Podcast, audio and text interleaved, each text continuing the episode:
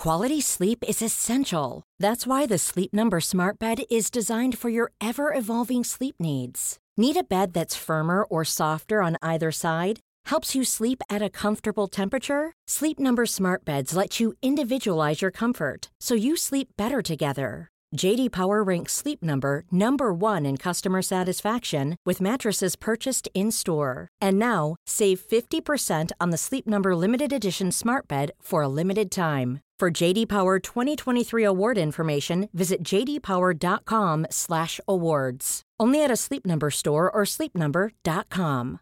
Imagine the softest sheets you've ever felt. Now imagine them getting even softer over time. That's what you'll feel with Bowl and Branch's organic cotton sheets. In a recent customer survey, 96% replied that Bowl and Branch sheets get softer with every wash. Start getting your best night's sleep in these sheets that get softer and softer for years to come. Try their sheets with a 30-night guarantee. Plus, get 15% off your first order at bowlandbranch.com. Code BUTTERY. Exclusions apply. See site for details.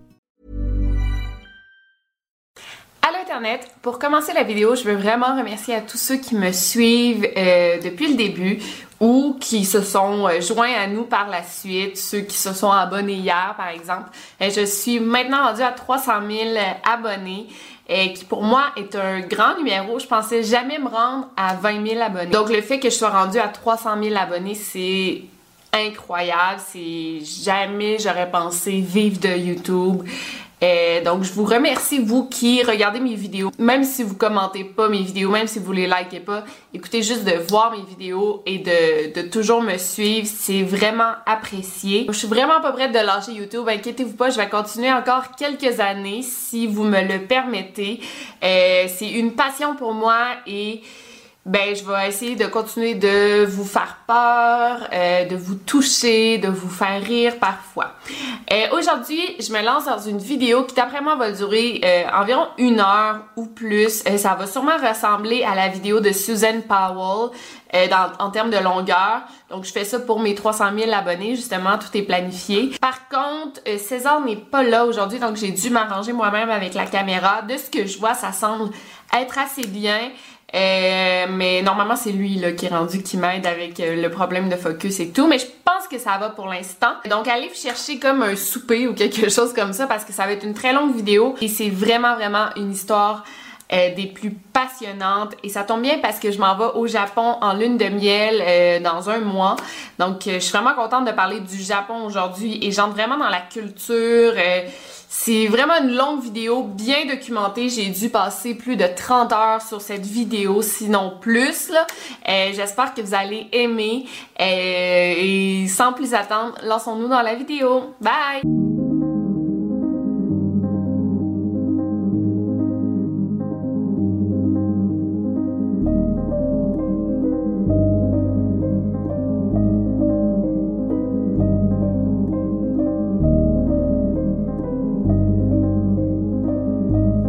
Podcast Over and Out.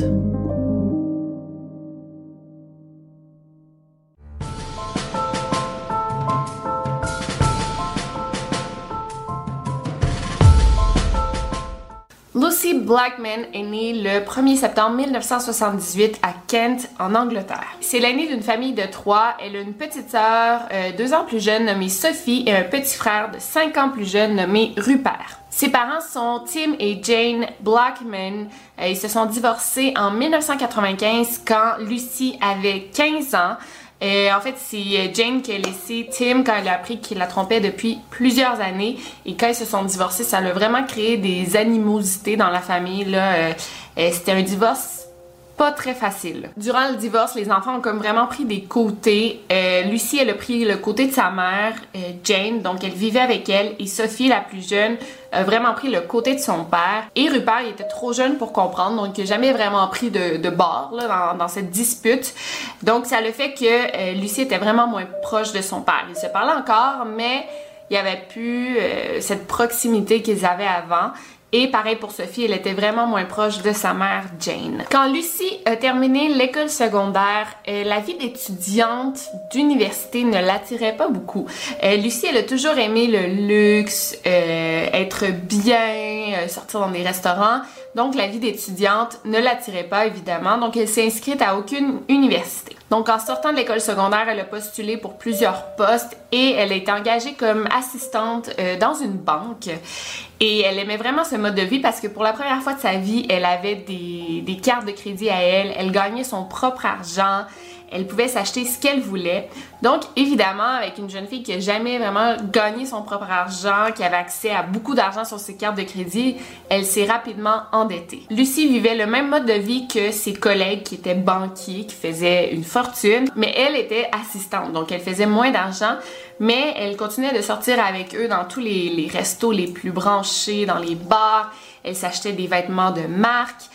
Et euh, justement, elle mettait tout sur sa carte de crédit et elle s'est ramassée à la fin, elle devait quelque chose comme 764 livres par mois pour pouvoir rembourser ses dettes. Elle s'est vite fatiguée de son emploi à la banque et là, elle a commencé à vouloir voyager. Toutes les jeunes de son âge voyageaient, donc Lucie, elle aussi, elle avait ce désir de connaître le monde, mais elle voulait le faire différemment de ses amis qui partaient souvent genre en backpacking en Europe, en Asie, qui restaient dans des auberges de jeunesse. Lucie, elle, comme je vous dis, elle aimait vraiment le luxe.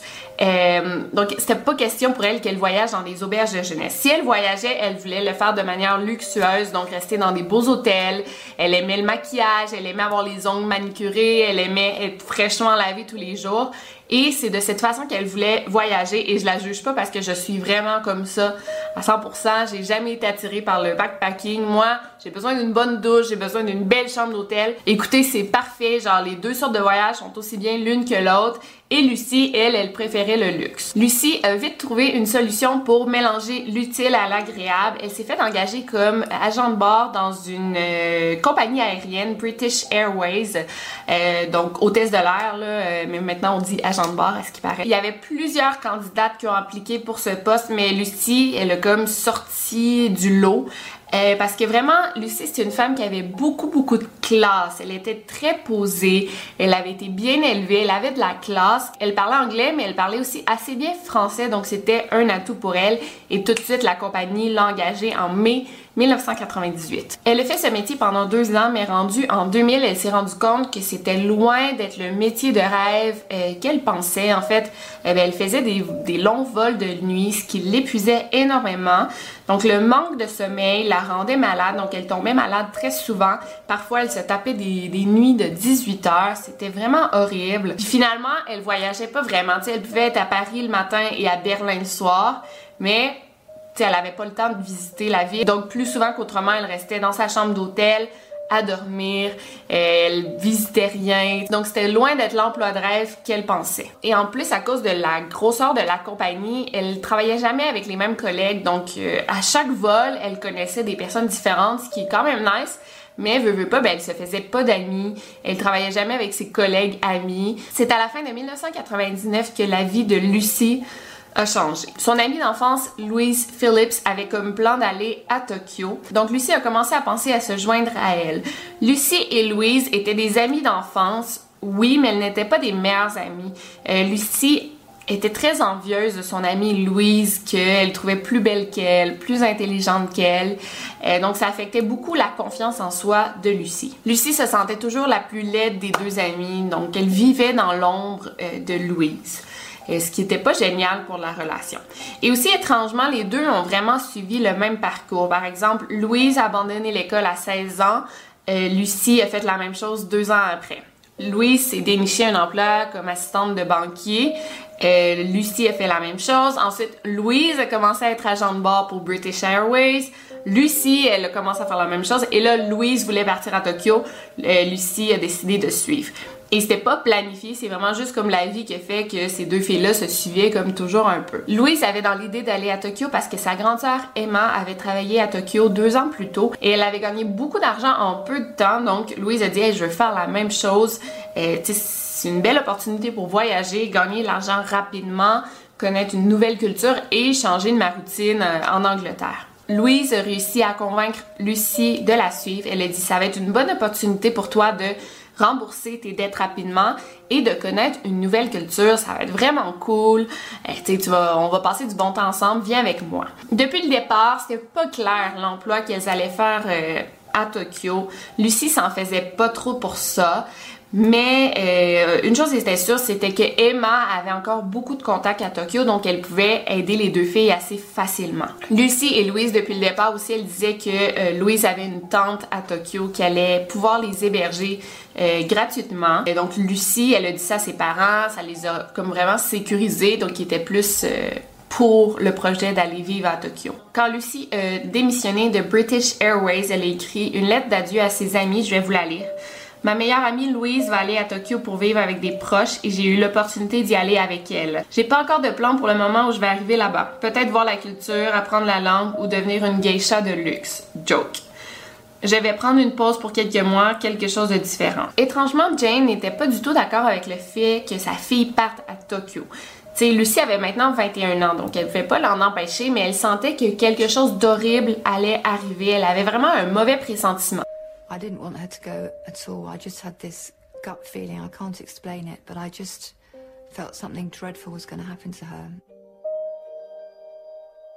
I did express that to her and to my friends and family, and She kept saying to me, "Mommy, mommy, you know, I'll, I'll be fine." Donc jusqu'au départ de sa fille, elle essayait de la convaincre de ne pas partir, même si elle avait acheté son billet d'avion, même si tout était planifié, elle disait genre "S'il te plaît, Lucie, ne pars pas." Même que quelques heures avant son départ, elle a caché son passeport. C'est son fils Rupert qui a dit "Là, redonne-lui son passeport, elle doit partir dans quelques heures."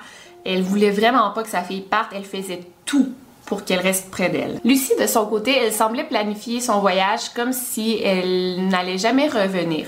En fait, le plan était qu'elle parte seulement trois mois parce qu'elle avait un visa de touriste qui allait expirer après trois mois. Mais de la façon qu'elle faisait les choses, c'est comme si elle ne reviendrait jamais. Elle a fait un gros ménage de sa chambre, elle s'est débarrassée de des cahiers scolaires, elle a fait comme elle s'est débarrassée de la moitié de sa vie. Elle a repris contact avec des anciens amis pour les voir une dernière fois avant son départ. Elle a comme vu tout le monde avant qu'elle parte. Elle s'est même réconciliée avec son père. C'est vraiment comme si elle sentait qu'elle ne pensait pas revenir. Par exemple, moi, quand je suis venue habiter au Mexique, j'ai fait la même chose. Je me suis débarrassée de, plusieurs trucs qui ne servaient plus. Euh, j'ai fait un gros ménage de ma chambre. J'ai revu tout le monde avant de partir, mais moi, je m'en venais vivre ici. Mais Lucie, elle partait juste trois mois. C'est pas le genre de truc que tu fais quand tu vas en petit voyage assez rapide. On dirait qu'elle ne prévoyait pas retourner en Angleterre, mais quelques semaines avant son départ, elle s'est acheté un lit à 1500 dollars qu'elle a rajouté à ses cartes de crédit, à ses dettes. Donc, tu t'achètes un lit neuf avant de partir, ben c'est sûr qu'elle prévoyait retourner, mais la façon qu'elle faisait les choses, c'est comme si elle partait pour de bon. Aussi, avant le départ, elle s'est fait un nouveau petit ami, un Australien nommé Alex. Et elle était super amoureuse de lui et ça, ça lui a fait comme changer d'idée par rapport à son départ. Elle voulait plus partir à Tokyo, mais elle s'est dit j'ai déjà fait ma promesse à Louise, je vais pas la laisser tomber, donc je vais partir avec elle. Je pars juste trois mois, c'est pas la fin du monde. Quand je vais revenir, peut-être qu'Alex va toujours être là.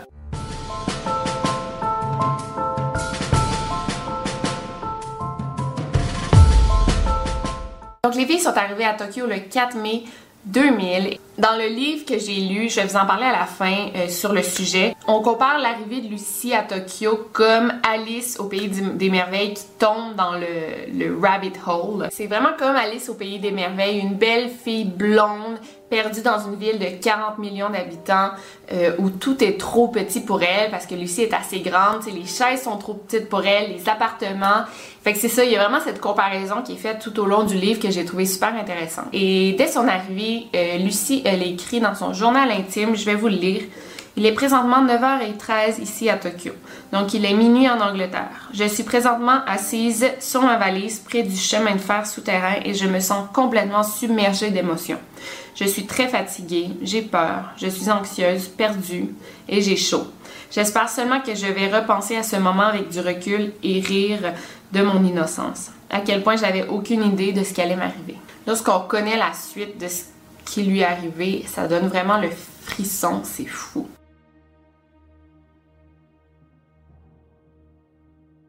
Donc Louise et Lucie avaient un peu menti à leurs proches. Euh, en fait, euh, oui, Louise avait une tante japonaise, mais elle n'habitait pas du tout à Tokyo, elle habitait à Londres. Euh, mais ce qui était vrai, c'est que Emma avait beaucoup de contacts à Tokyo euh, pour les aider à se trouver un appartement. Euh, dès qu'elles sont arrivées, elles ont été mises en contact avec Christabel, une jeune écossaise qui vivait à Tokyo, et elle a réussi à leur trouver une maison. Louise et Lucie allaient partager une chambre dans la maison Sasaki House, qui est située dans le secteur de Roppongi, à Tokyo. Roppongi, de ce que j'ai lu, il y a beaucoup de touristes, d'étrangers, il y a quelques locaux, mais euh, c'est vraiment le quartier des étrangers. Donc les filles allaient habiter là. La maison où les filles allaient habiter était vraiment loin d'être euh, le luxe auquel Lucie était habituée. D'ailleurs, les filles la surnommaient euh, de shit house parce qu'en vrai, la maison était dégueulasse. Et il y avait beaucoup de locataires temporaires qui venaient y habiter, soit des backpackers, des profs d'anglais, euh, des vendeurs de la rue. Donc c'était souvent des étrangers qui y vivaient, mais tu sais, ils vivaient comme pour une durée euh, de 3, 6, 9 mois. Euh, donc ils s'en foutaient un peu de l'état de la maison. Quand les filles sont arrivées, ça a été vraiment un choc. Elles sont rentrées dans la maison. Il y avait deux gars assis sur le sofa du salon qui étaient complètement stone. Il y avait de la, grosse fumée, de la boucane de cigarettes, de potes. Il y avait plus d'une douzaine de personnes qui vivaient et ils devaient partager une seule salle de bain. Et la salle de bain, moi juste lire ça, ça m'écœurait. Il y avait des coupures d'ongles un peu partout sur le plancher. Il y avait des, cheveux qui bloquaient le drain de la douche. Euh, il y avait des taches de dentifrice sur le miroir. C'est tous des jeunes qui vivent là, qui partagent une seule salle de bain. Évidemment que ça va être dégueulasse. Mais les filles venaient juste d'arriver. Ça leur prenait un endroit où habiter. Euh, le loyer était pas cher. Euh, et aussi Christabel, leur seul contact, habitait dans cette maison-là également et c'était situé près des bars et des restaurants. Et c'était vraiment situé près de la nightlife, donc c'était parfait de ce côté-là. Donc éventuellement, les filles ont acheté un nouveau matelas, ils ont acheté un peu de décoration pour leur chambre et ben, la maison était rendue vivable, si on veut. Ce que j'ai lu sur cet endroit, Roppongi, c'est que euh, il y a beaucoup d'étrangers et euh, chaque étranger qui débarque à Tokyo pour y vivre choisit comme son métier euh, par rapport à d'autres étrangers. Parce que c'est vraiment normal que quand tu arrives dans un pays qui est pas ta langue, qui est pas ta culture, ben tu vas te tenir avec des gens qui parlent la même langue que toi, souvent qui viennent du même pays que toi, donc ça fait des clics. Et finalement, à cause des contacts et tout, ben, toutes les, les nationalités, les cultures commencent à faire un peu le même métier. Euh, qui est normal. Euh, donc, euh, je lisais là-dessus. Euh, les barman étaient surtout des Brésiliens parce que ben, tout le monde se connaissait, fait que il y avait des contacts facilement pour obtenir des emplois. Et donc, tous les barman étaient brésiliens, les maçons étaient iraniens, les mannequins étaient russes et les banquiers allemands. Donc, à ce qui paraît, à Roppongi, c'est vraiment ça. Ce qui était bien de vivre à Roppongi, c'est que Louise et Lucie pouvaient connaître d'autres expatriés comme elle de leur âge qui faisaient des métiers en attendant. Et il y avait beaucoup de jeunes femmes blanches. Et presque toutes ces jeunes femmes faisaient le même métier qui était soit euh, stripteaseuse ou hôtesse. Ces jeunes femmes venaient de plusieurs pays différents, l'Australie, Angleterre, France, Russie, Canada, États-Unis, euh, Suède. On les reconnaissait vite parce que, ben, un, c'était pas des japonaises, donc, et deux, c'était des femmes très très belles. Donc, euh, les filles qui faisaient des métiers de danseuse ou hôtesse, évidemment, on choisissait genre la crème de la crème. Donc, des belles femmes, euh, jeunes, très sexy. Et trois, ben, elles avaient une attitude complètement différente des japonaises. Parce que bon, ben, la culture japonaise, ben, les, les, jeunes japonaises marchent souvent la tête basse, elles sont plus un peu renfermées. Je veux pas généraliser, mais bon, c'est dans la culture. Et ces jeunes femmes blanches-là arrivaient avec la, qui marchaient la tête haute, avec de l'attitude. Donc, très vite, Louise et Lucie ont pu se faire des amis. Christabel, l'écossaise, travaillait comme hôtesse et elle faisait beaucoup d'argent avec ça. Elle a dit à Louise et Lucie, vous allez pouvoir vous trouver un emploi très facilement. Donc, elle a donné le nom de quelques bars où les filles pourraient aller donner leur nom pour travailler. Euh, en arrivant la première journée, les filles ont dormi toute la journée à cause du jet lag. Et le lendemain, euh, en soirée, elles sont allées au centre de la ville où tous les bars sont situés. Elles sont allées donner leur nom à plusieurs euh, bars et restaurants. Et genre le deuxième bar dans lequel elles sont rentrées, elles se sont faites engager comme hôtesse dans une place nommée Casablanca. Avec toute l'affaire Lucy Blackman, les médias se posaient beaucoup de questions sur le métier d'hôtesse. En quoi ça consistait, à quoi ça servait. Même moi, le métier d'hôtesse, je connaissais pas ça. Je pensais que c'était juste comme d'asseoir des, clients dans un restaurant, là. Eh, mais c'est vraiment pas ça. Euh, au Japon, c'est une toute autre culture. Donc, j'ai fait des recherches et je vais vraiment vous expliquer c'est quoi le métier d'hôtesse parce que c'est différent de ce qu'on croit et ça existe juste au Japon. Et pour ceux qui sont pas habitués avec la culture japonaise, ben, c'est totalement nouveau euh, pour nous. C'est un phénomène vraiment différent. Et c'est intéressant et surtout, euh, c'est une partie importante de l'histoire. Donc, je vais vraiment prendre le temps de vous expliquer c'est quoi le métier d'hôtesse.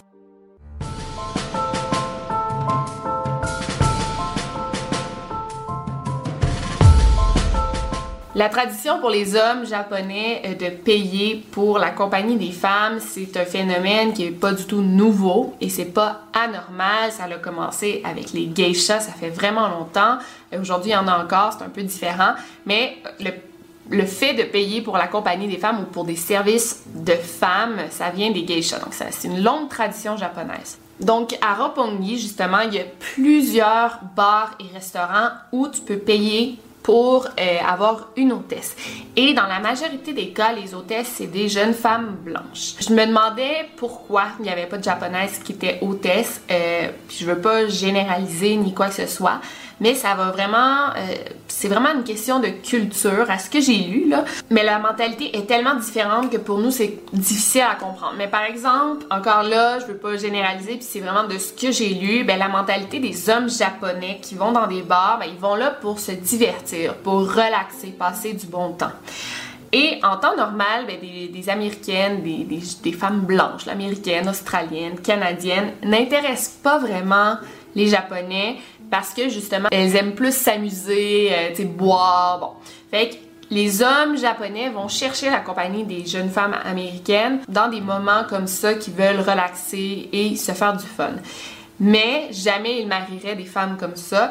Donc c'est pourquoi les japonaises ne vont pas faire ce métier parce que c'est un peu mal vu. Et si des japonaises veulent se marier avec un homme et qu'elles disent qu'elles sont hôtesses, ben là ça va un peu freiner euh, l'attirance de l'homme pour la femme parce que justement, c'est vraiment pas dans leur culture et c'est mal vu un peu d'être hôtesse. Mais pour nous, c'est pas du tout mal vu. Je sais pas si vous comprenez, puis encore là, je veux pas généraliser évidemment qu'il y a des Japonais qui marient des femmes blanches, mais en général, c'est souvent ça. Donc c'est souvent un bar assez sombre. Euh, il n'y a pas beaucoup de lumière. C'est pas très luxueux. C'est pas une question de luxe. Toutes les hôtesses se tiennent dans le coin d'un bar. Elles sont debout. Ils sont une dizaine environ. Ça dépend des soirs, mais environ une dizaine d'hôtesses par jour. Aussi, les clients, ce sont tous à peu près des hommes japonais, en général entre 30 et 50 ans, qui vont dans ce bar pour relaxer et pour être en compagnie de jeunes femmes très belles. Et ce n'est pas du tout mal vu, au contraire. En fait, euh, les businessmen japonais, des hommes d'affaires, ils vont y aller parfois seuls, parfois en groupe d'amis, parfois même ils invitent des clients d'affaires très importants dans ces bars pour que ça soit un peu différent du bureau. Donc, ils invitent euh, des clients dans ces endroits-là, même qu'un patron peut inviter son employé pour le remercier d'un bon travail dans des endroits comme ça. Donc, comme je vous dis, c'est pas mal vu. Le rôle d'hôtesse, c'est de s'asseoir à la table de son client, de faire la conversation avec lui, euh, de paraître intéressé, d'allumer son cigare euh, s'il veut fumer un cigare de servir son whisky. Quelques-uns de ces bars ont du karaoké, que ça vient du Japon, le karaoké, donc ça fait partie de la culture. Et l'hôtesse va être demandée à aller chanter avec le client, mais c'est tout. Il n'y a rien de sexuel qui se passe. Donc c'est comme être serveuse un peu sans servir de nourriture ou c'est comme être stripteaseuse sans danser nue. Tu dois plaire au client évidemment. S'il veut avoir une conversation intelligente avec toi, tu vas lui donner. S'il veut d'une fille stupide qui sait pas trop avoir une discussion intéressante, tu vas lui donner. Euh, tu vas être demandé à le complimenter, à acquiescer à peu près tout ce qu'il dit. Il euh, faut vraiment que tu lui plaises, oui, mais il n'y a rien d'attouchement ou quoi que ce soit. Et encore là, à aucun moment il est question de sexe. Les hôtesses le savent et les clients le savent. Parfois, les clients peuvent faire des commentaires un peu déplacés. Si l'hôtesse, ça la met mal à l'aise, elle peut dire à son patron euh, qu'elle est mal à l'aise, qu'elle n'est pas confortable avec ce client et il va la changer de table sans problème. Donc, comme je vous dis, les filles qui travaillent là sont en sécurité et elles se sentent en sécurité. C'est un emploi facile, mais pas trop intéressant. Euh, le client a toujours raison. L'hôtesse doit toujours lui donner raison, doit toujours être en accord avec le client. Tu dois, comme j'ai dit, tu dois le complimenter sur ses chaussures, sur sa cravate. Tu dois être fake à 100%, être vraiment gentil, euh, tenir la conversation que le client veut. Et aussi, ce qui facilite pas l'affaire, c'est que la plupart des clients sont japonais, ils parlent pas anglais. Quelques-uns, oui, mais ben toi tu dois comme communiquer avec lui mais il parle pas anglais à moitié c'est compliqué des fois ça se transforme même en cours d'anglais là c'est pas vraiment plaisant. Donc les filles se sentent toujours en sécurité, oui, mais c'est assez facile de tomber dans le vice à cause de cet emploi. Donc parfois tu commences en tant qu'hôtesse, mais tu veux toujours faire un petit peu plus d'argent, donc tu vas commencer à faire du striptease. Et si tu fais du striptease, parfois tu vas vouloir faire un petit peu plus d'argent encore et tu vas tomber comme dans la prostitution. C'est pas toujours ça qui arrive, mais ça peut arriver. Et une autre chose intéressante dans ce domaine, c'est que la prostitution est légale au Japon. Le sexe oral et la masturbation, c'est permis, mais pas la pénétration. Donc, si y a une question de pénétration, là, tu, tu peux être arrêté. Mais euh, si c'est juste la masturbation, c'est correct. Mais en même temps, de quelle façon tu peux le prouver s'il y a juste eu de la masturbation ou s'il y a eu la pénétration, c'est difficile. C'est comme une zone grise si on veut, mais ça, c'est intéressant à savoir. Pour revenir au métier d'hôtesse, il y a beaucoup de pression dans ce métier parce que le client doit t'aimer pour pouvoir revenir. Donc, si par exemple un client vient et fait une demande spéciale pour t'avoir toi à sa table, mais toi en tant qu'hôtesse, le patron va te donner un bonus de 400 yens, ce qui équivaut à peu près à 40 dollars. Si le client commande du champagne ou un whisky euh, dispendieux, tu vas aussi recevoir un bonus. Donc, euh, il y a toujours un peu de, commission, de pression à ce que le client soit vraiment heureux en ta compagnie. Je sais que ça semble être euh, hors sujet, mais je vais continuer parce que c'est quand même un peu important. Il y a aussi un truc qui s'appelle les doanes. Donc les filles sont encouragées à avoir le plus de doanes Donc des doanes, c'est des soupers privés avec des clients, donc des rendez-vous galants un peu à l'extérieur du bar. Encore là, il est aucunement question de sexe. C'est juste d'aller souper à un restaurant avec le client. Peut-être qu'il y a un peu de flirt, un peu de tease, mais je pense même que c'est interdit que l'hôtesse ait des relations avec le client. Donc, quand un client demande à une hôtesse de l'accompagner pour souper, l'hôtesse va recevoir un bonus en argent et en plus de ça, elle va recevoir une journée de congé de plus. Et au Casablanca, où Lucie et Louise travaillaient, les douanes étaient obligatoires. Les hôtesses devaient avoir un quota minimum de douane. Là, tu sais, mettons, tu dois en faire 5 dans ton mois. Si tu remplissais pas ton quota de douane, en fait, tu pouvais être renvoyé. Il y avait une grosse pression pour les hôtesses de sortir avec leurs clients à l'extérieur du bar. Donc, ça arrive que des hôtesses qui ont pas rempli leur douane minimum, ils vont demander à un cousin ou à un ami de les accompagner pour souper et dire, ah oui, j'ai eu telle douane. Je sais pas si vous comprenez mais c'est vraiment stressant. Et c'est assez humiliant de pas avoir de douane parce qu'il y a une liste qui est affichée dans la salle d'employés, par exemple, et il y a le nom des filles et le nombre de douanes qui ont eu ce mois-là. Fait que si à côté de ton nom, t'as comme zéro douane, ben c'est humiliant, genre parce que tu sais que t'es la seule que les clients veulent pas sortir avec. Donc Lucie et Louise travaillaient comme hôtesse cinq soirs par semaine. Euh, c'est payant, mais c'est un mode de vie qui est pas très sain parce que tu dois boire avec ton client. Donc il boit du whisky, tu dois l'accompagner. Et aussi tu termines le travail aux petites heures du matin. Donc tu rentres chez toi, il commence à faire clair dehors. On dirait que tu tout ton sommeil est déréglé, c'est pas sain. Et énormément de drogues qui circulent dans ce milieu-là. Lucie et Louise ont fait l'expérience un peu d'extasie une ou deux fois, mais elles l'avaient pas trop aimé, donc elles prenaient pas trop de drogue. Elles buvaient beaucoup d'alcool, oui, mais pas de drogue. Pendant son séjour à Tokyo, Lucie a envoyé un email à son amie Sam. Elle lui raconte son expérience d'hôtesse et elle dit que elle se sent en sécurité, que c'est très payant. Elle aime ça, mais elle a eu juste une mauvaise expérience où un client lui a offert 10 000 pour coucher avec lui. Elle a refusé et ça s'est fini là. On demandait aux hôtesses aussi de collecter des cartes d'affaires des clients pour ensuite les appeler, leur envoyer des emails et les encourager à retourner au bar. Et là, justement, le client revenait au bar, faisait une demande spéciale de t'avoir à sa table, donc c'était payant pour l'hôtesse et le patron encourageait euh, cette technique. Lucie est devenue très proche euh, d'un client dans la cinquantaine, un homme très riche, seul, qui s'appelait euh, Kenji Suzuki. Et euh, elle s'entendait bien avec lui, il échangeait des emails, lui il adorait Lucie et elle, elle l'aimait bien, elle avait du plaisir avec lui. Lui était un peu obsédé par Lucie, il lui donnait des cadeaux, il lui playait plein de trucs. Euh, Lucie le trouvait sympathique, mais sans plus, mais ça lui garantissait un client euh, régulier, donc il venait toujours la voir au bar, donc c'était un bonus à chaque fois qu'il venait, et il allait souvent dans des douanes ensemble, encore là, ça lui garantissait un client. Fait que pour Lucie, c'était vraiment juste du travail, mais Kenji est un peu en amour avec elle. On pense pas que Lucie était spécialement heureuse au Japon. Tu oui, elle faisait la fête comme jamais elle l'avait fait auparavant, mais elle était de plus en plus déprimée. Euh, on l'a vu un peu dans son journal intime comment elle se sentait pas bien et elle avait plus de 8000 dollars de dettes qu'elle n'arrivait pas à rembourser. Le 9 juin 2000, euh, Lucie a rencontré un soldat américain nommé Scott avec qui elle a commencé à sortir et elle est tombée folle amoureuse de lui et vice versa, donc ils étaient toujours ensemble. Kenji a arrêté de lui envoyer des emails parce que ça faisait 2-3 emails qu'il lui envoyait et elle ne répondait pas. Donc il s'est offensé, il a arrêté de lui écrire. Mais Lucie, grâce à Scott, elle commençait enfin à aimer Tokyo et à être heureuse. Récemment, avait eu quatre douanes, elle commençait à s'habituer au Japon, elle commençait à aimer ça. Et récemment, sa mère lui avait écrit un email, elle a pris plusieurs jours avant de lui répondre parce qu'elle était toujours avec Scott. Et finalement, le 30 juin, elle a répondu à sa mère genre je suis toujours vivante, genre inquiète-toi pas, je suis encore en vie, mais euh, je suis vraiment, je commence à être heureuse.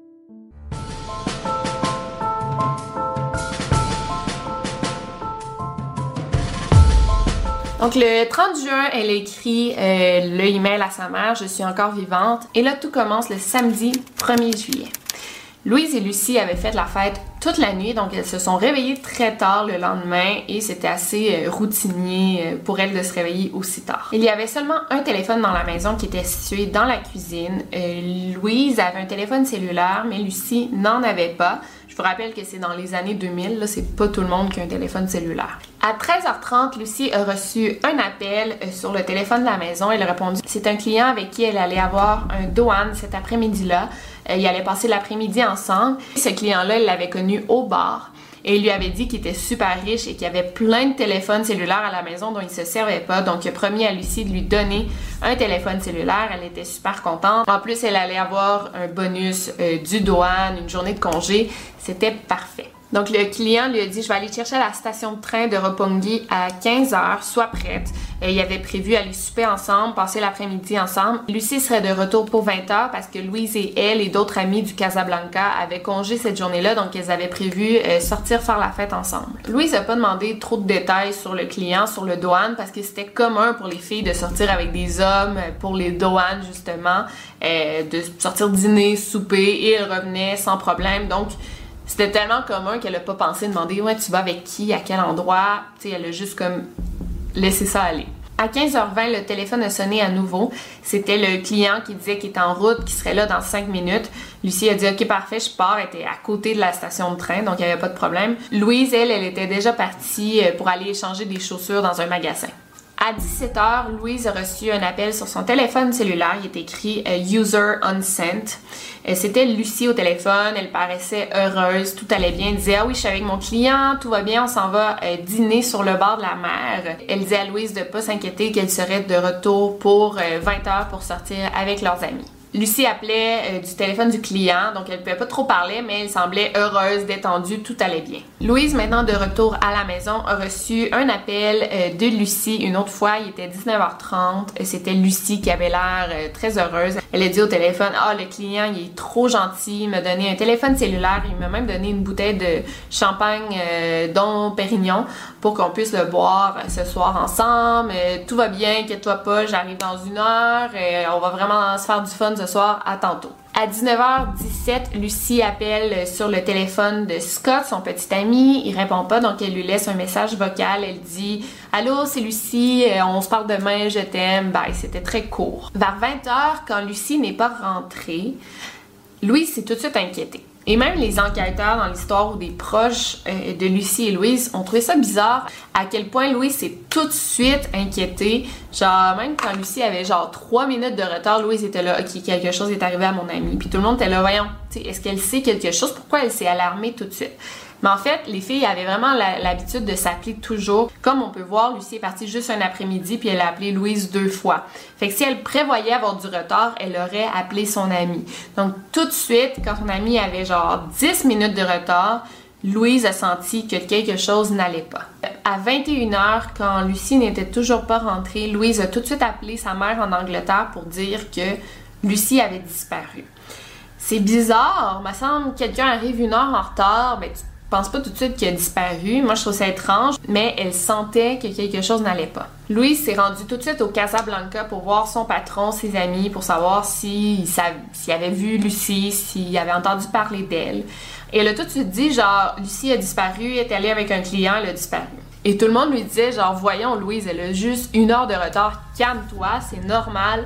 Mais Louise connaissait tellement son amie, elle a dit c'est pas normal qu'elle soit en retard, il y a quelque chose qui est arrivé. Toute la nuit, Louise a fait le tour des bars de Roppongi en montrant des photos de Lucie, genre la même journée, pour voir si quelqu'un l'avait vue. Louise a même demandé à son ami japonais Kaz de l'aider à appeler dans les hôpitaux du coin pour savoir s'il avait pas retrouvé Lucie mais non sans résultat. La prochaine étape, c'était d'appeler la police. Mais Louise est assez réticente à appeler la police parce que Lucie et elle étaient au Japon avec un touriste de visa, donc théoriquement, elle n'était pas supposée travailler.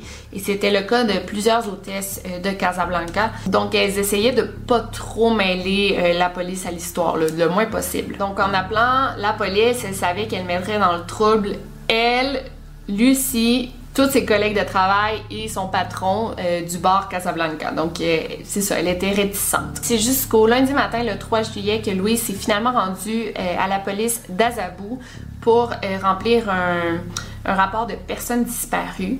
Elle a juste mentionné que Louise, son amie, est étrangère et qu'elle est sortie avec un homme japonais et qu'elle a disparu.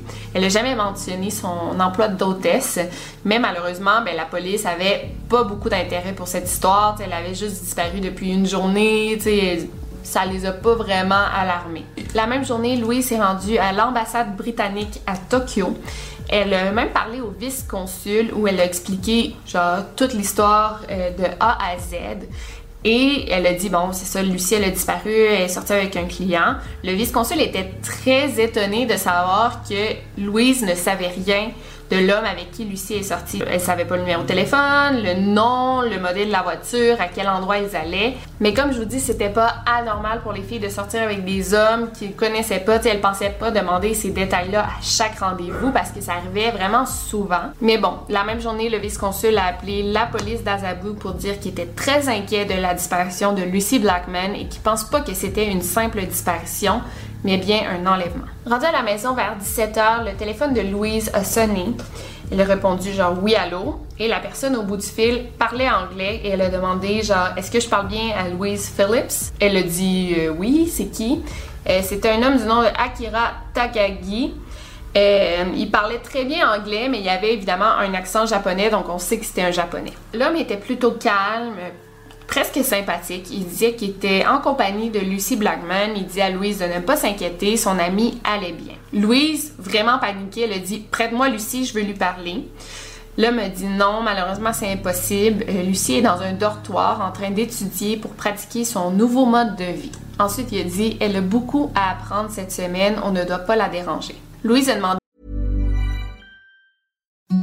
Imagine the softest sheets you've ever felt. Now imagine them getting even softer over time. That's what you'll feel with Bowl and Branch's organic cotton sheets. In a recent customer survey, 96% replied that Bowl and Branch sheets get softer with every wash. Start getting your best night's sleep in these sheets that get softer and softer for years to come. Try their sheets with a 30-night guarantee. Plus, get 15% off your first order at bowlandbranch.com. Code BUTTERY. Exclusions apply. See site for details.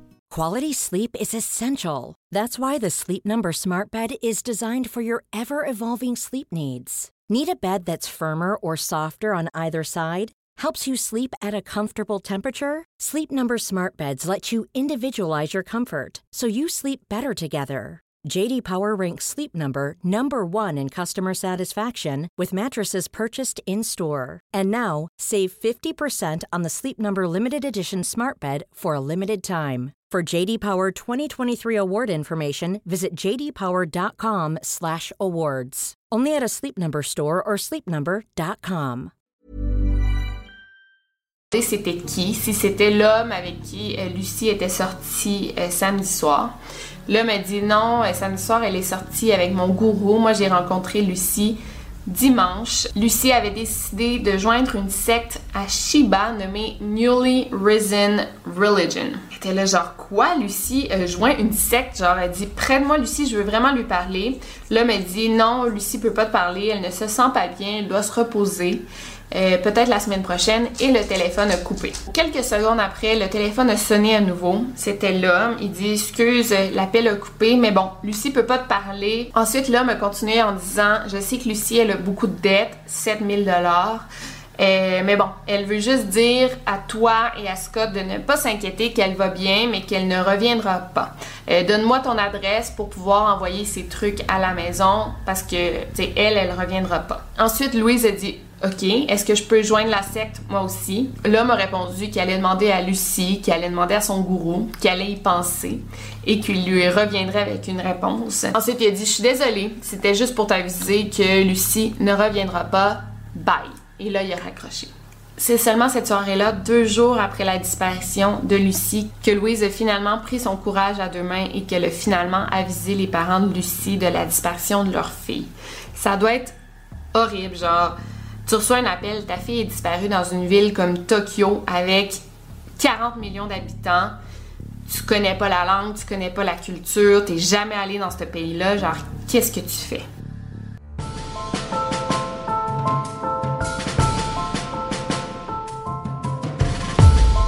les recherches ont commencé, on a premièrement cherché sur le thème euh, Newly Risen Religion et on a appris que en fait ça signifiait rien du tout. C'est la traduction littérale du terme euh, japonais qui désigne toutes les religions New Age et la New Age ça, englobe plusieurs religions, c'est comme la mode là ces temps-ci. Donc ça veut vraiment rien dire, il y a aucune secte qui s'appelle euh, Newly Risen Religion. C'est vraiment stressant mais tu te dis si Lucie s'est faite kidnapper on va probablement recevoir une demande de rançon bientôt. Et aussi, la famille de Lucie était dans un gros dilemme. Est-ce qu'on en parle aux médias, oui ou non? Parce que s'ils en parlent dans les médias, ils savaient que l'affaire serait très médiatisée, qu'on en parlerait partout, et peut-être que le kidnappeur deviendrait tellement stressé qu'il commettrait un acte irréversible et il tuerait Lucie. Donc d'un côté, il y avait ça. Mais si t'en parles pas aux médias, ils savaient aussi que la police japonaise allait comme délaisser cette histoire après 2-3 jours, ça deviendrait un cold case et Lucie disparaîtrait à tout jamais. Les policiers japonais voulaient rien savoir des médias et l'ambassade, elle, avait tendance à se mettre du côté des policiers. Donc les Black Men devaient vraiment réfléchir à leur next move là, avant de, de prendre une décision, ils devraient bien réfléchir à la stratégie. Malheureusement, avant qu'il en vienne un consensus, la sœur de Louise, Emma, avait déjà tout raconté l'histoire au journal euh, de Daily Telegraph. Donc la famille n'a pas vraiment eu de pouvoir de décision là-dessus. En quelques jours seulement, l'Angleterre au complet était au courant de la disparition de Lucy Blackman, mais comme il n'avait pas réussi à avoir des détails de la famille, de la police, euh, c'était vraiment du gros n'importe quoi. Euh, The Sun, qui est euh, une source de médias très fiable, disait que Lucy Blackman était captive comme esclave sexuelle dans une secte japonaise démoniaque. Tu sais, les, médias, hein, parfois. The Daily Mirror, aussi une autre source très fiable, disait que Lucy avait été forcée dans la prostitution. The Independent disait que Lucy avait été enlevée par l'un des clients de Casablanca, l'endroit où la jeune femme était payée pour parler à des hommes ce qui est pas très loin de la réalité réellement, là, ça c'est un peu vrai. Finalement, le meilleur, euh, Seven Oaks Courier, un journal de la ville de Lucie, disait que le destin de Lucy Blackman était entre les mains de la mafia japonaise. Genre, à aucun moment il a été question de la mafia. Mais tu sais, les journaux, c'est du clickbait à 100%.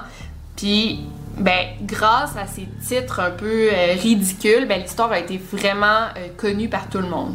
Dix jours après la disparition de Lucy, euh, Tim Blackman, le père de Lucy, a atterri à Tokyo et il a pris une très bonne décision, soit celle de faire une conférence de presse. Parce que des histoires comme ça, si tu contrôles pas les médias, les médias vont très vite te contrôler toi. Donc, euh, ils vont inventer une histoire et ça peut être négatif. Tu sais, Lucie avait des dettes, euh, Lucie était hôtesse, et ça peut être très mal vu. Donc, Tim Blackman, en prenant la décision de lui raconter l'histoire, ça allait vraiment aider la cause. Parce que très vite dans le monde des médias, on parlait de la disparition de Lucie, mais on se demandait aussi qu'est-ce que le métier d'hôtesse? Parce que l'image de la victime est très importante dans des histoires comme ça. Si Lucie est peinte comme une prostituée qui euh, disparaît à Tokyo. C'est triste, oui, mais le public va vraiment porter un jugement et sa sympathie va être limitée. Mais si on la dépeint comme une victime, comme une belle jeune femme blonde éduquée qui disparaît à Tokyo malgré elle, ben là peut-être que les gens vont avoir un petit peu plus de sympathie pour elle. Et Tim, lui, l'image qu'il voulait présenter, c'était Lucie, sa fille, une belle femme naïve, innocente, euh, qui s'est faite enlever, mais voulait aussi toucher le cœur de chaque parent. Et si c'était ta propre fille qui disparaissait?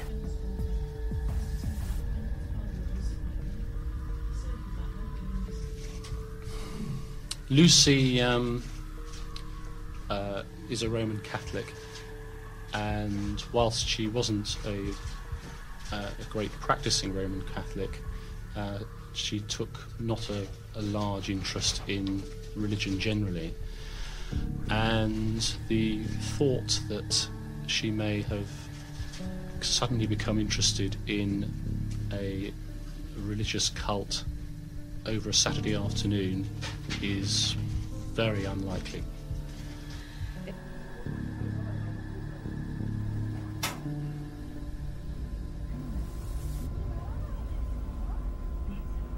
In regards to speaking with people from the club, um, I have no interest in speaking to people to get their opinions of what's happened.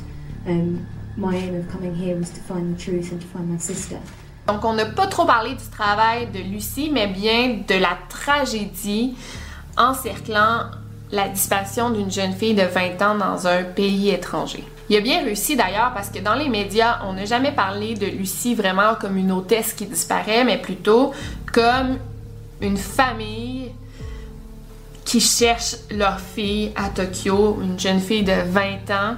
Donc on avait beaucoup plus l'image de la famille plutôt que de Lucie, l'hôtesse. Mais les médias semblaient quand même obsédés par euh, la question des dettes de Lucie parce que c'était une, assez grosse quantité euh, d'argent pour une jeune fille de 21 ans. 8000 dollars de dettes, c'est pas rien.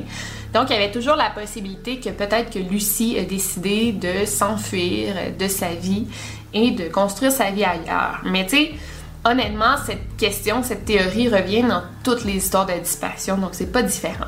Au mois de juillet, euh, Tim a même réussi à rencontrer Tony Blair, euh, l'ancien premier ministre du Royaume-Uni, euh, pour lui raconter son histoire. Et ça l'a vraiment aidé la cause parce que Tony Blair, lui-même, un père de famille, ça l'a vraiment touché, l'histoire de Lucie. Donc lui, il est entré en contact avec le premier ministre du Japon. Il a demandé son aide et là, le premier ministre du Japon, il a dit aux policiers, OK, vous vous activez et vous trouvez cette jeune fille. Donc, pour la première fois depuis la disparition de Lucie, la police japonaise a commencé à faire des efforts pour la recherche. 40 détectives ont été assignés à l'enquête et plus de 30 000 affiches ont été distribuées euh, à travers le pays.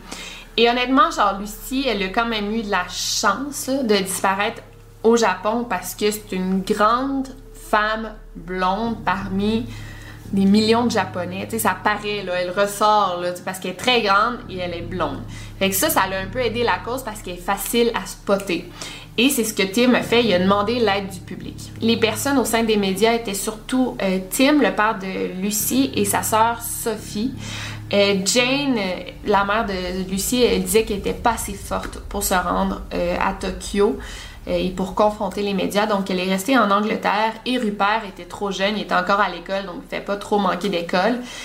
Puis il y en a beaucoup qui ont critiqué la décision de la mère de Lucie de rester en Angleterre et de pas vraiment aider à Tokyo.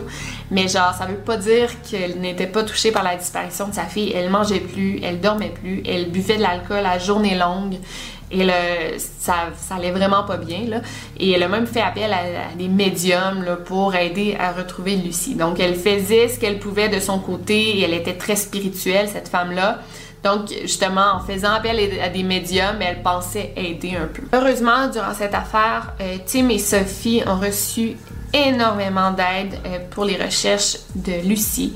Euh, ils restaient dans une chambre d'hôtel à Roppongi et ils ont rencontré Yu Shakeshaft, un homme d'affaires anglais qui avait une compagnie à Tokyo. Donc, tout de suite, quand il a rencontré les Blackmen, il a voulu aider l'affaire. Donc, la première soirée qu'il a rencontré Tim, cet homme-là, il est allé retirer 2000 euh, dollars en argent dans un guichet automatique. Il l'a donné à Tim. Il dit là, ce que tu vas faire, tu vas t'ouvrir un quartier général. Donc, euh, tu vas avoir un bureau, tu vas avoir une ligne téléphonique dédiée Lucie et les gens vont pouvoir appeler pour donner des, des tips, des pistes.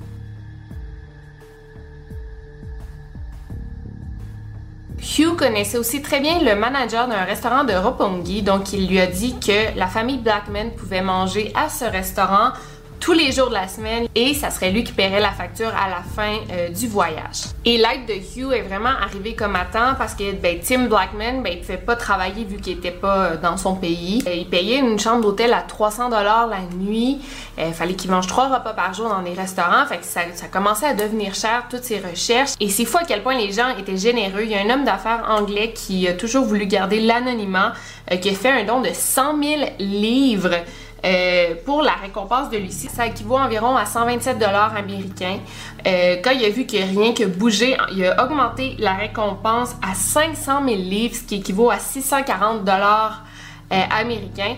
Fait que ça, il donnait ça, il dit si y a quelqu'un qui trouve Lucie, on va lui donner cette récompense. Donc, tu sais, il dépensait pas l'argent jusqu'à temps que Lucie soit retrouvée, mais on espérait que ça réveille des gens. C'est assez difficile comme enquête parce qu'on ne connaissait pas le nom du client que Lucie allait rencontrer et on ne savait pas non plus c'était qui euh, Akira Tagagi. On se doutait que c'était le même homme, mais c'est un nom super commun au Japon, donc on n'arrivait pas à le retrouver. On savait par contre que Lucie ne s'était pas joint à une secte, c'était pas du tout son genre, elle n'était pas croyante du tout. Donc ça, on a vraiment rapidement éliminé cette option. Mais ce qui était bizarre, c'est que l'homme qui a appelé le fameux Akira, ben, il en connaissait quand même sur Lucie. Il savait que son petit ami était Scott, il connaissait le nom de Louise Phillips et il savait aussi que Lucie avait une dette de plus de 7000 dollars ou 8000 dollars que c'est quand même des détails assez confidentiels et il savait tout ça. Donc, il devait connaître Lucie un peu. Dans les autres suspects, il y avait Scott, le petit ami de Lucie, Louise, sa meilleure amie, et Kenji, le fameux client qui était comme obsédé euh, par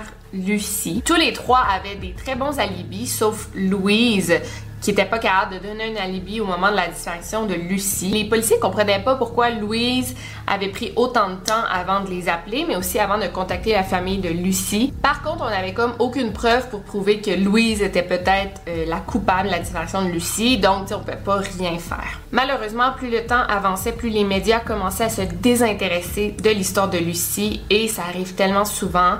Euh, parce que la journée où Lucie a disparu, il y a une jeune fille de 8 ans d'Angleterre qui a aussi été portée disparue. Et malheureusement, deux semaines après, on a retrouvé la petite fille de 8 ans morte, assassinée. Fait que là, les journalistes qui s'étaient rendus à Tokyo pour couvrir l'affaire de Lucie Blackman commençaient à faire le check-out de leur hôtel, de quitter les lieux pour retourner dans leur pays justement pour couvrir euh, l'histoire de la petite fille assassinée. Donc cette histoire a bien vite euh, pris toute la place de Lucie dans les médias. Fait que là, ben, le monde en entendait moins parler, donc il la cherchait un peu moins, si on veut. À la fin du mois de juillet, euh, la police d'Azabu a reçu une lettre écrite à la main qui venait de Shiba. Je vous rappelle que quand on a dit que Lucie avait joint une secte, c'était une secte qui était supposée être à Shiba. La lettre disait J'ai disparu de mon plein gré et je ne veux pas être retrouvée. Inquiétez-vous pas pour moi, je vais bien. Je veux juste que vous retourniez en Angleterre. Je vous appellerai là-bas. Au bas de la page, il y avait la signature de Lucie Blackman. C'était sa signature, mais c'était comme si quelqu'un avait imité sa signature. il y avait des petites erreurs comme euh, comment les lettres étaient tracées et tout. Donc, on a bien vite jugé que cette lettre était un canular.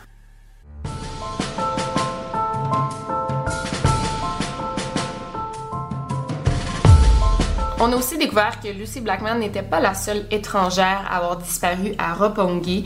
Euh, trois ans plus tôt, une jeune Canadienne de 27 ans nommée Tiffany Fordham a aussi disparu alors qu'elle sortait de son chiffre, de son corps de travail d'hôtesse. En 2000, il y a trois jeunes femmes de la Nouvelle-Zélande qui étaient aussi euh, à Tokyo et euh, qui s'étaient enfuies dans un édifice. Euh, s'étaient enfuies du troisième étage où elles étaient gardées captives pendant plusieurs jours. Mais après, elles ont comme pas réussi à dire où elles étaient exactement quand elles étaient gardées captives. Mais c'est quand même bizarre. Une autre histoire horrible est arrivée à deux autres hôtesses quelques années plus tôt, euh, Isabelle Parkett, une Australienne, et Clara Mendes, une Canadienne.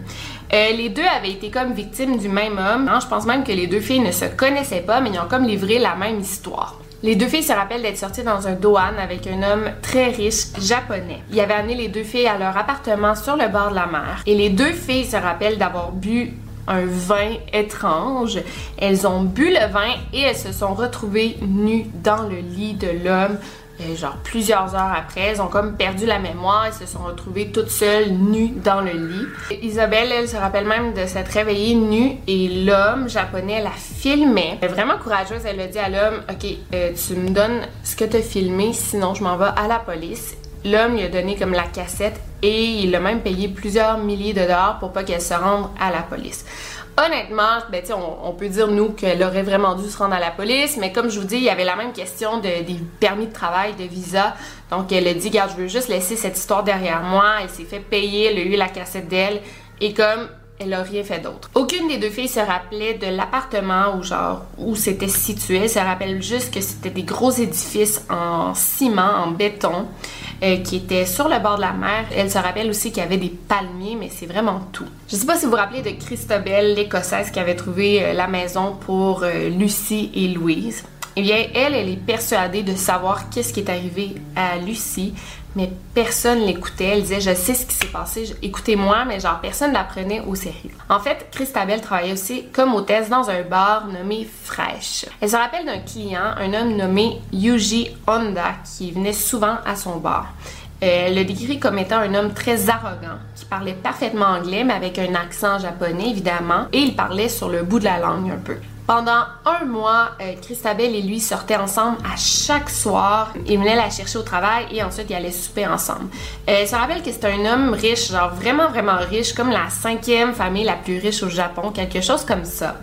Et elle se rappelle aussi qu'il venait la chercher toujours avec des voitures différentes, mais des voitures de marque de luxe, genre Porsche, des Rolls-Royce, vraiment. Et à chaque fois, il changeait de voiture. Aussi, elle disait qu'il était super obsédé par le fugu, fuju. En fait, c'est un poisson que tu dois très très bien cuisiner pour le manger. Si tu le manges, et qui est un peu cru, tu peux mourir empoisonné. Et il paraît que ce poisson est très très dispendieux et cet homme-là, euh, Yuji Honda, il en mangeait à chaque jour. C'était comme une manière pour lui de se vanter Ah, moi je mange du fugu à chaque jour parce que c'est un plat super dispendieux. C'est comme si je disais Ah, je mange du caviar à chaque repas. Vous voyez le genre. Christabel se rappelle d'un événement. C'était une nuit en mai 1995. Elle venait juste de terminer son shift à 3 h du matin, son corps de travail, pardon. Et le client est allé la chercher au bar et il l'a amené euh, à son appartement sur le bord de la plage. Elle avait vraiment hâte de voir son appartement parce qu'elle voyait toujours les autos de luxe du client, puis c'était l'homme le plus riche au Japon, genre. Qu'elle se disait son appartement doit être vraiment wow, très luxueux. Et elle se rappelle qu'en arrivant sur place, elle était super déçue parce que c'était comme un, vieux édifice avec plein d'appartements, pas très beaux. Et quand elle était entrée dans l'appartement, c'était vraiment pas luxueux, c'était pas beau du tout. Et elle s'est dit, ok, le gars, fait pas autant d'argent qu'il le prétend. Quand le soleil a commencé à se lever, Christabel voulait retourner à Tokyo, euh, chez elle, et le client, euh, Yuji, a dit, attends, j'ai juste quelque chose, je veux te faire goûter.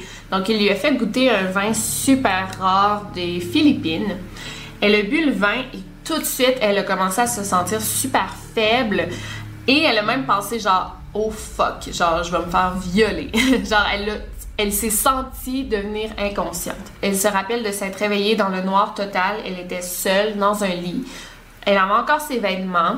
Mais elle a dit genre, je me rappelais de rien, je sais juste que j'avais dormi 12 heures. Yuji est allée la porter chez elle. Elle n'a pas fait de test à savoir si elle avait été violée ou quoi que ce soit. Elle voulait juste comme mettre cette histoire derrière elle, l'oublier et Yuji, le client, n'est jamais retourné au bar. Depuis 1999, elle vivait maintenant à Sapporo, dans le nord du Japon, et elle a rencontré plusieurs jeunes filles étrangères qui racontent la même histoire qu'elle, que elle se rappelle d'un homme qui les a amenées dans un appartement sur le bord de la mer et il y a eu une question de viol ou de drogue. Et à chaque fois que ces jeunes femmes racontent ce témoignage, elle est là, genre, ah, c'est sûr que c'est Yuji Honda, Yui, je suis pas sûre comment on le prononce. Donc, elle se disait, ça doit être ça qui est arrivé à Lucie, parce que je vous rappelle que Lucie est allée avec un client dans un appartement sur le bord de la mer. Donc, il y avait Clara du Canada, Isabelle et Charmaine de l'Australie, Ronia d'Israël, Katia des États-Unis, Lana du Royaume-Uni, Tania de l'Ukraine et Christabel de l'Écosse qui ont toutes vécu la même expérience avec le même homme. Chacune des filles avait un nom différent pour cet homme. Il y avait Yuji, Koji, Saito, Akira.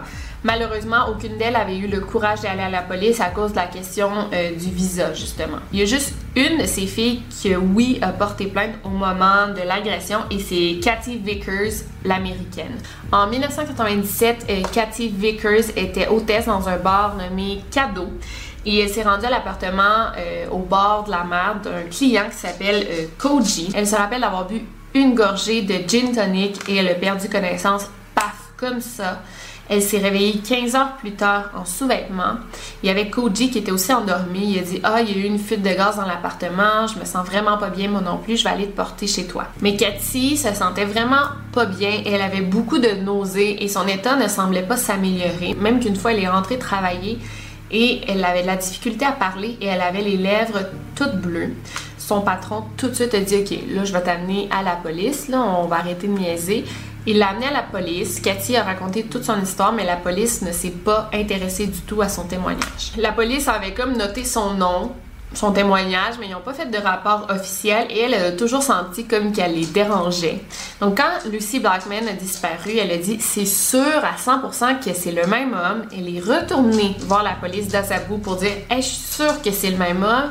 Genre, faites une, enquête. C'est sûr que Lucie, elle a été victime du fameux Koji Yuji, mais encore là, la police a démontré aucun intérêt pour l'histoire de Cathy Vickers. Au mois d'août, enfin, les policiers ont rencontré Cathy à nouveau et lui ont demandé d'amener euh, les policiers à l'endroit sur le bord de la mer, aux appartements qu'elle pensait avoir été. Donc, euh, elle a guidé les policiers à l'appartement, même que les trois autres filles, euh, Christabel, Clara et Isabelle, ont été amenées à cet endroit par les policiers parce qu'elles savaient pas exactement c'était où, mais elles ont reconnu la marina et c'était la ville de Zushi. C'était beaucoup de blocs appartements, donc aucune des filles pouvait se rappeler de l'appartement en question, malheureusement. Les policiers ont réussi à obtenir une liste de chaque propriétaire des appartements. Ils devaient en avoir 200, là. Et seulement l'un d'eux avait un dossier criminel pour agression sexuelle. En fait, cet homme-là avait été euh, vu dans une toilette pour femmes en train de filmer des femmes qui étaient nues. On a montré une photo du mugshot euh, de l'homme euh, qui était arrêté pour euh, sex offender. On a montré la photo aux trois femmes et les trois l'ont tout de suite reconnu. D'ailleurs, le 6 juillet, trois policiers avaient été appelés dans un appartement pour plainte de bruit. Les voisins s'étaient plaints parce qu'ils entendaient des gros boom bang, genre des gros bruits. Les policiers s'étaient rendus à l'appartement c'était le même homme que sur la photo. Mais tu sais, à cette époque-là, tu savais pas que c'était cet homme-là le suspect. Mais bon, derrière lui, il y avait plein d'outils par terre, il y avait des gros bouts de ciment. les policiers ont demandé d'entrer dans l'appartement de l'homme et il a refusé. Mais comme les policiers n'avaient pas de mandat de perquisition, ils étaient juste là pour euh, plainte, ben ils ont pas pu rentrer, là, malheureusement. Donc ils sont partis sans savoir quoi faire. L'homme était tout de suite sorti de l'appartement avec euh, un drap il y avait quelque chose de caché sous le drap. Il a montré, puis c'était une tête de chien. Il avait dit que son chien était mort, qu'il était en train de construire une tombe à son chien, puis qu'il voulait pas laisser les policiers entrer parce que c'était vraiment bizarre qu'il y ait un chien mort dans son appartement. Donc c'est pourquoi ils les avaient pas laissé entrer. Fait que ça l'a fini là, cette histoire-là. Finalement, le 12 octobre, à 6 h du matin, les policiers ont arrêté un homme. Le premier suspect dans la disparition de Lucy Blackman, c'était un homme de 48 ans nommé Joji Obara.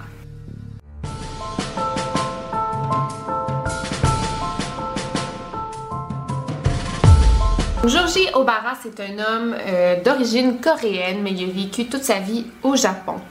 Euh, c'est un homme très très riche. Euh, il a plusieurs résidences dans le pays. On estime sa fortune à 38 millions de dollars. Donc c'est énorme. Quand on l'a arrêté, des centaines de policiers ont été assignés euh, aux fouilles de ces 20 résidences.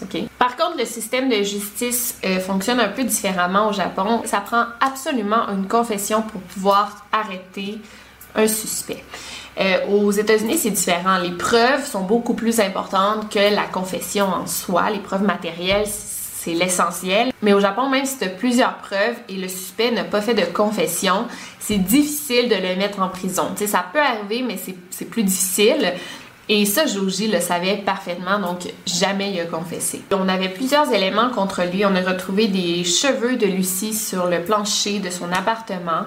On avait même des photos de Lucie qui ont été prises à son insu. On a retrouvé de la drogue du viol en grande quantité et 13 bouteilles de chloroforme. Euh, c'est ça, tu mets ça sur comme une guenille, tu mets ça comme ça sur le visage de la victime et elle va perdre connaissance. Le jour suivant la distraction de Lucie, euh, a acheté plusieurs éléments, je vais vous les lire. 40 livres de glace carbonique, une grosse boîte en plastique. Il a acheté plusieurs équipements de camping, une tente pour deux personnes, des draps, une table pliante, une lampe de poche, un sleeping bag, une serviette, trois sacs de ciment, un balai, des gants, des sacs en plastique et une chaudière. Il a aussi acheté des outils comme une hache, une scie à main et une scie mécanique. Donc, il a acheté ça le lendemain qu'il a vu Lucie. C'est vraiment louche. La journée après la disparition de Lucie, euh, il a même appelé la station de pompiers en panique en disant qu'il y avait quelque chose de très grave qui était arrivé chez lui et qu'il avait besoin du numéro des urgences. Les policiers lui ont donné, mais il n'a jamais appelé les urgences. Il s'est présenté aux urgences quelques jours plus tard avec une éruption cutanée euh, sur la peau. Euh, provoquée par une chenille. Donc, il a dit Ah, c'était pour ça que je vous ai appelé l'autre soir. Mais tiens, en tout cas. Aussi, depuis les années 70, Joji Obara avait une liste euh, de noms de femmes qui avaient supposément violé. Évidemment, sur la liste, il venait pas le nom de sa victime, mais il y avait plus des descriptions comme l'âge de la victime, sa nationalité, l'année, euh, le type de drogue qu'il avait utilisé pour l'endormir et on a estimé qu'il aurait violé plus de 200 femmes. Mais surtout, le plus important, on a retrouvé des vidéos que lui-même filmait euh, dans sa maison. Et toutes les vidéos étaient à peu près pareilles. Ça commençait toujours de la même manière, des jeunes femmes qui buvaient de l'alcool, qui s'amusaient. Ensuite, la vidéo coupe de manière très brusque et plus tard, on voit la femme couchée inconsciente dans son lit. Et là, on voit Joji qui euh, viole la femme très violemment. Dans la plupart des vidéos, il porte un masque pour couvrir son visage. Et parfois, la femme comme, commence à se réveiller, à, à reprendre conscience. Et là, Joji lui met genre la guenille de chloroforme dans le visage pour l'endormir à nouveau. Il y avait plusieurs femmes étrangères sur les vidéos, évidemment, mais il y avait aussi euh, des japonaises. On a montré quelques images de la vidéo à Clara Mendes, euh, qui s'est reconnue tout de suite, mais on n'a pas montré les images les plus choquantes et elle n'a pas voulu voir la vidéo de son viol, évidemment. Euh, mais malheureusement, il n'y avait aucune vidéo de Lucy Blackman. A une autre histoire horrible qui est arrivée euh, quelques années plus tôt, en 1990. Euh, il y avait une jeune Australienne en voyage avec sa sœur au Japon. Elle s'appelait Carita Ridgway. Comme dans l'histoire de Lucy, Carita est sortie avec un homme riche japonais et elle n'est jamais revenue. Samantha, sa sœur, en panique quand elle a vu que sa sœur ne revenait pas, elle a tout de suite appelé ses parents. Heureusement, on a retrouvé Carita assez vite. Elle était inconsciente euh, dans un hôpital. Un homme japonais l'avait amenée. Il portait le nom de Akira Nishida. Donc, il a laissé Carita à l'hôpital et il l'a quitté. La même journée que Carita a été amenée à l'hôpital, son foie a arrêté de fonctionner et elle est tombée dans le coma. Une semaine plus tard, euh, les docteurs ont informé la famille que son cerveau avait arrêté de fonctionner et on a dû la débrancher. En un week-end, Carita a été admise à l'hôpital et genre deux, trois jours après, paf, est morte. Genre, ça n'a pas de sens. Qu'est-ce qui s'est passé? Euh, l'homme, euh, le japonais Akira, appelait souvent Samantha pour prendre des nouvelles de Carita, mais il voulait pas dire il était qui et il voulait pas se présenter à l'hôpital. Il avait trop honte. Finalement, une semaine après la mort de Carita, euh, Monsieur Nishida, donc Akira, l'homme, a rencontré les parents de Carita pour leur expliquer qu'est-ce qui s'est passé. Il dit qu'il avait passé la soirée avec Carita, il avait mangé ensemble, il avait bu de l'alcool et Carita avait commencé à se sentir vraiment mal et elle est tombée inconsciente. Au départ, euh, il paniquait, il savait pas quoi faire, mais là son état empirait, donc il a décidé de l'amener à l'hôpital et il s'est enfui parce qu'il avait trop peur de euh, les conséquences, de qu'est-ce qui pourrait lui arriver à lui. Il a toujours dit à ses parents qu'il pense que Carita est morte d'un empoisonnement alimentaire. Il a donné une énorme somme monétaire aux parents pour comme s'excuser, même si, tu sais, selon ses dires, il était pas responsable parce qu'elle serait morte d'un empoisonnement alimentaire. Mais finalement, il a donné de l'argent aux parents. Il est reparti, ils l'ont plus jamais revu. Il avait même pas donné son vrai nom. Donc euh, l'histoire c'est clos, mais Carita Ridgway est quand même morte sans qu'on sache pourquoi. En novembre 2000, en fouillant l'appartement de Joji, on a retrouvé euh, un reçu de l'hôpital où Carita avait été internée et les dates concordaient parfaitement. D'ailleurs, on a pu identifier le visage de Carita euh, sur les nombreuses victimes sur les vidéos euh, et on le voit dans la vidéo en train de lui mettre euh, du chloroforme dans le visage. et aussi, on avait comme gardé un bout du foie de Carita à l'hôpital. J'ai trouvé ça bizarre, mais bon. Et on a fait un test et on a trouvé des traces de chloroforme. on n'aurait pas pu faire ce test-là sans savoir qu'il y avait du chloroforme, mais en faisant un test pour détecter ces traces-là, on a pu confirmer qu'en effet, Joji était responsable de sa mort. avec ces preuves-là, on a finalement pu arrêter Jogé pour le viol et le meurtre de Clarita Ridgway. Donc, c'est pourquoi on a réussi à l'arrêter. Mais qu'en est-il de Lucy Blackman? On n'a aucune preuve pour l'arrêter pour la disparition de Lucy, puis on veut savoir encore elle est où. Les policiers ont dit on va fouiller la plage devant le bloc appartement de Jogé. Ils avaient déjà fouillé cette plage, mais là, il y avait un but en tête. Ils savaient que c'était lui le suspect. Donc, ils ont fouillé, il y était plus d'une centaine de policiers. En fait, sur la plage, il y avait comme une grotte au loin. On a dit, on va fouiller la grotte pour voir. On s'est mis à fouiller, on a creusé dans la grotte et là, la pelle, euh, comme cogné quelque chose de dur. Dans un sac en plastique, on a retrouvé un bras et deux pieds humains. On a tout de suite remarqué le vernis sur les ongles d'orteil et là, euh, l'officier en charge a appelé son patron en pleurant et il a dit genre Hey boss, on a retrouvé Lucie.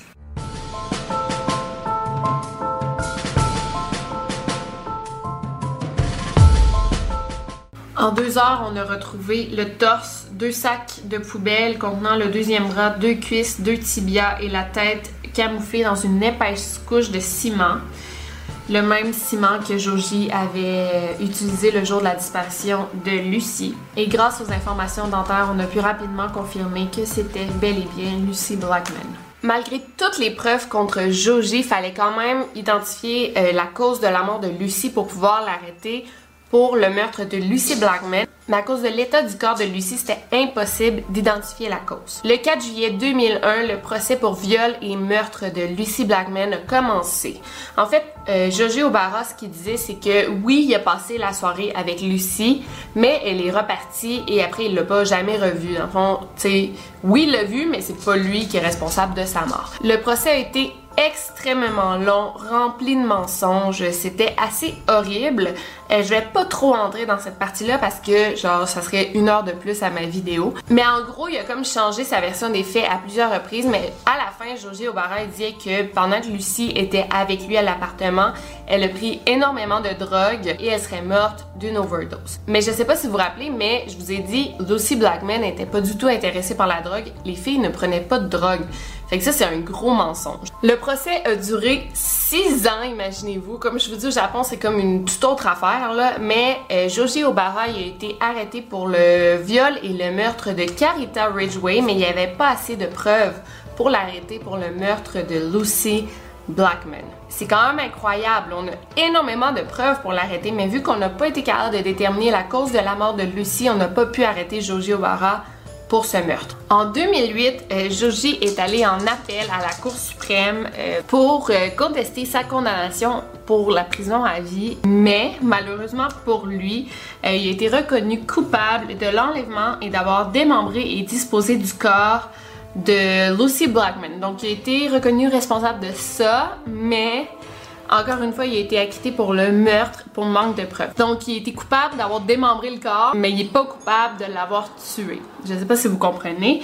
Euh, mais au final, ça change rien parce qu'il est en prison à vie. C'est ça l'important, même si c'est pas nécessairement pour le meurtre de Lucy Blackman, ben cet homme-là va pas sortir de prison. Donc c'est tout pour l'histoire de Lucy. Euh, c'est une histoire vraiment horrible, euh, comme la plupart des histoires que je vous raconte en fait. Mais c'est une histoire super intéressante. Ça nous en apprend vraiment sur le, système de justice euh, japonais. Mercredi qui s'en vient, je ferai pas de vidéo parce que quand je fais une vidéo euh, aussi longue, ben j'en fais comme pas de la semaine d'après. Mais dimanche prochain, je vais vous parler d'une autre disparition qui a eu lieu au Japon parce qu'on est vraiment en thème et je veux comme pas que vous oubliez toute cette histoire-là parce que ça c'est quand même un petit peu relié si on veut. Pas tellement, mais un petit peu. Fait que dimanche prochain, on se retrouve pour une autre disparition qui a eu lieu au Japon dans le même style. Ça va être une vidéo plus courte, évidemment. Donc, juste avant de vous laisser partir, je veux vraiment vous recommander ce livre-là. Euh, c'est un peu difficile. Vous me demandez beaucoup de recommandations de livres, mais c'est qu'à chaque fois que je lis un livre, je vous en parle dans une vidéo. Et à la fin de la vidéo, je vous recommande le livre. Fait que euh, faut regarder mes vidéos pour savoir mes recommandations. Ce livre, c'est euh, People Who Eat Darkness de Richard Lloyd Perry. Euh, c'est sur cette affaire. Il y a tellement de détails que j'ai pas pu dire qui se retrouvent dans ce livre-là. c'est un livre de 400 pages, mais c'est l'un des meilleurs livres de true crime que j'ai lu de ma vie. C'est crypti, là. C'est quand même une grosse brique, mais je l'ai lu en une semaine. C'est excellent. C'est Vraiment, je vous le recommande. Je vais essayer de chercher s'il n'existe pas en français. Je vais mettre le lien en français euh, dans la barre d'infos si je le retrouve. Sinon, je vous mets le lien Amazon en anglais. Euh, voilà, donc je vous recommande beaucoup le livre. Euh, toutes mes informations viennent de cet auteur qui a travaillé en collaboration avec la famille pour écrire son livre. Il s'est rendu à Tokyo. c'est super intéressant. Donc ça, c'est un livre que je vous recommande. Et sinon, écoutez, ben, on se voit euh, la semaine prochaine euh, pour ma vidéo sur une autre disparition japonaise. Et sinon, un gros merci encore pour 300 000 abonnés. Euh, je vous laisserai pas tomber, je vais continuer à faire ce type de vidéos. Et n'oubliez pas de barrer vos portes. Over and out.